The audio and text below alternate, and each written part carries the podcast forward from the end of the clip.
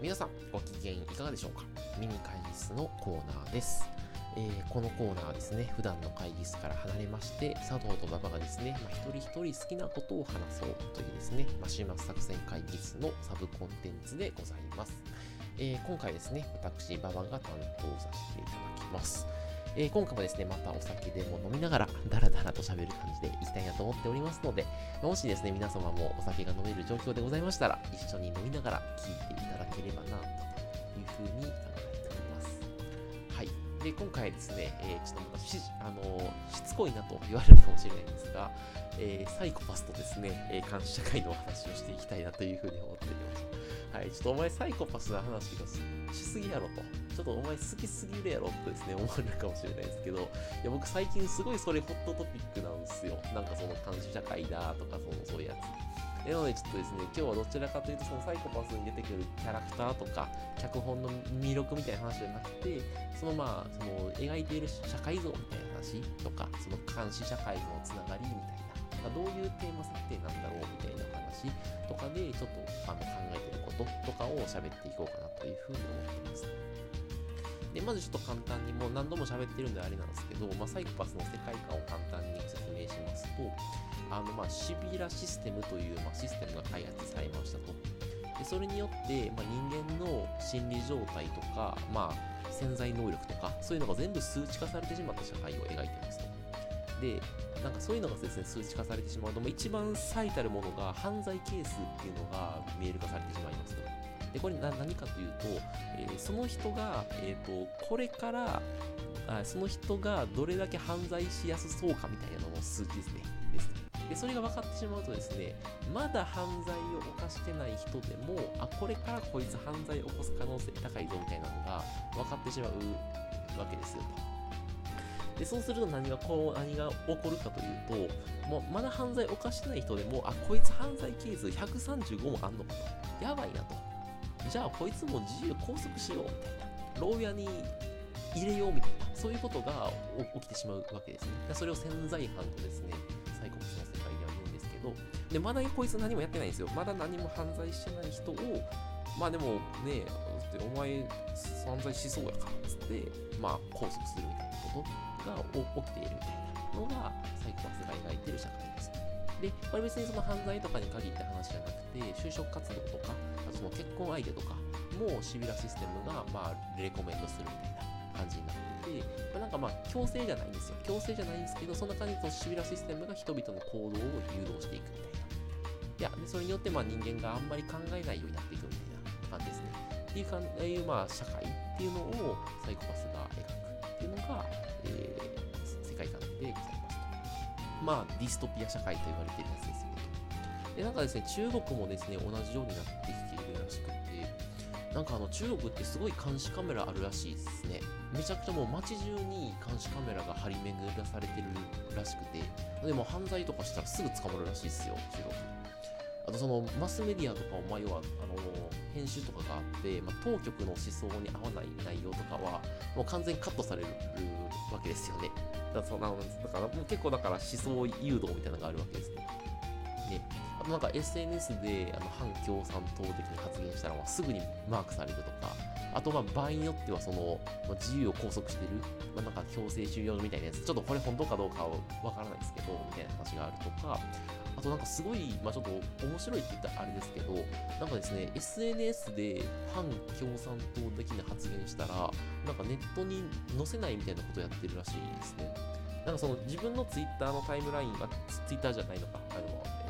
まあいいや、そういうなんか SNS のタイムライン上では載ってるはずなのに、友人の SNS には載らないみたいな、そういうことをしてるらしくて、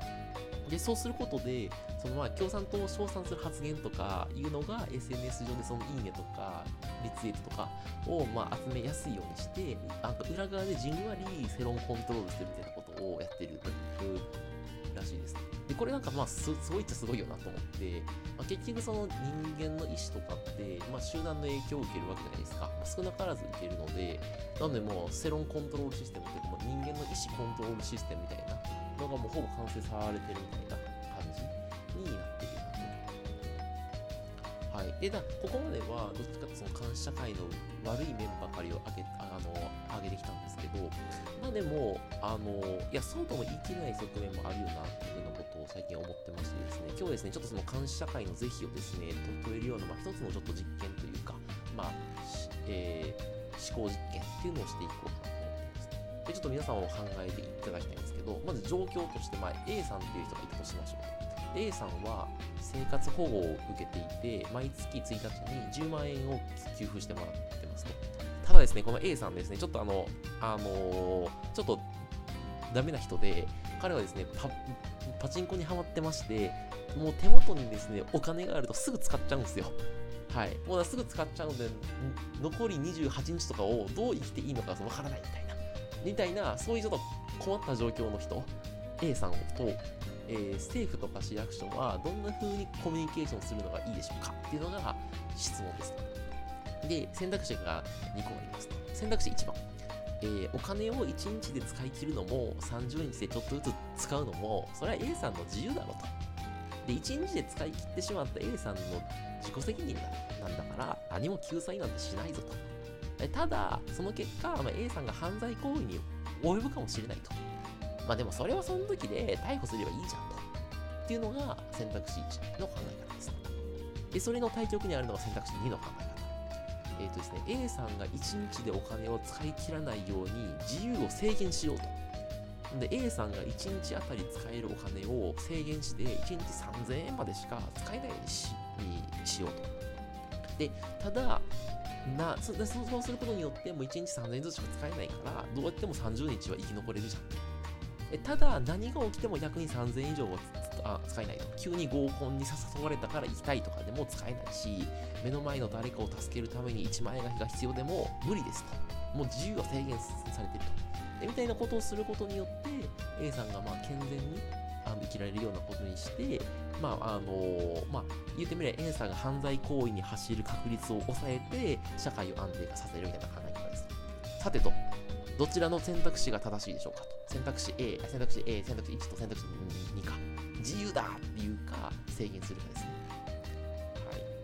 い。で、えー、選択肢1番はですね、まあ今言ったように自由主義と言われる考え方で、もうとにかく自由が一番大事だからと。その結果、何が起きても自己責任でしょっていうのが選択肢1番ですね。で選択肢2は管理主義って言われている考え方で、まあ、人ってさ、間違える動物じゃんと。だから時にはさ、一定の自由を奪ってでも、正しいうちに行動誘導しよしようぜと。で、そうしないとめっちゃ犯罪がさ、起きるじゃん。で、まあ、そういうなんかちょっと自由を奪うことによって、あの、社会の最大多数の最大幸福が実現するんじゃんみたいな。っていうのが、えー、選択肢の思想です。さて、皆様は選択肢1と選択肢2、どちらが正しいというか、適切なコミュニケーションだと思われたでしょうか。はい、ですね、あの、多分ですね、簡単にこれ答えは出る題じゃないよなと思ってて、まあ、どちらにも理があるなと思ってますと。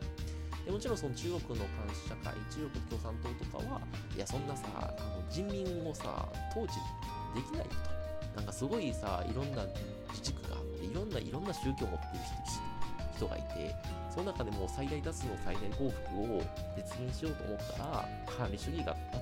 正しいでしょっていうのが中国共産党の考え方。で、なんでまあ、あのそういうふうに捉えると、まあなんかな、なるほどな、みたいなふうには思うじゃないですか。で、ただまあ、それによって自由が制限される、そのサイコパスでいう、まあ、潜在犯みたいな人ですよね。まあ、なんか正義を、えーえーと、共産党が決めてその正義から沿っている人を、えー、弾圧して自由を制限するようなことがあっていいのかただお前そういう人があの軍を軍を率いて戦争とかを起こしたら人がたくさん死ぬやろみたいなっていうのも分かるとみたいなでそれがすごい難しい問題だなと思っていてこのこの辺りがですね、まあ、現代社会の論点だなというふうに思っておりますいません、ちょっと今日は本当に真面目な社会の話をしてしまいました。はい。えー、また聞いていただければというふうに思います。そういう観点でサイコパスとかを見ると、もしかしたら、えー、違った見方ができるんじゃないでしょうか。それでは今日はこの辺で失礼いたします。また